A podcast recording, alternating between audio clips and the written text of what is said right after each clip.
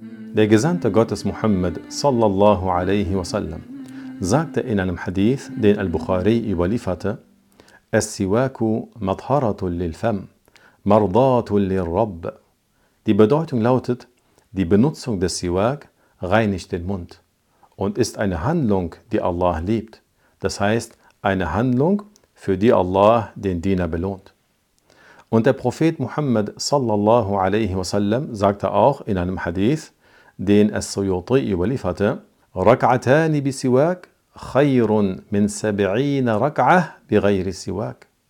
Die Bedeutung lautet, zwei empfohlene Gebetseinheiten mit vorheriger Anwendung des Siwak sind besser als 70 empfohlene Gebetseinheiten ohne Siwak. Die religiöse Bedeutung des Siwak ist die Verwendung eines Hölzchens im Mundraum, um die Zähne zu säubern. Am besten dafür geeignet ist das Holz des Baumes Arak. Die Verwendung des Siwak ist Sunnah, wenn man sich zum Gebet aufstellt, das heißt, bevor man das Gebet mit den Worten Allahu Akbar beginnt. Wenn man die Teilwaschung vollziehen will, also gleich zu Beginn, nachdem man sich die Hände gewaschen hat. Wenn man die trockene Reinigung, also Al-Tayammum, vollziehen will. Wenn man den Koran rezitieren will. Wenn die Zähne vergilbt sind.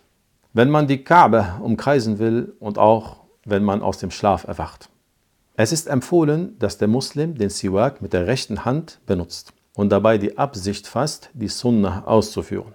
Es ist besser, mit der rechten Seite des Mundes zu beginnen und den Siwak zur Mitte des Mundes zu führen. Und dann mit der linken Seite des Mundes zu beginnen und den Siwak bis zur Mitte des Mundes zu führen. Man kann mit dem Siwak auch die Oberfläche der Backenzähne bürsten und ihn sanft über den Gaumen und auch über die Zunge führen.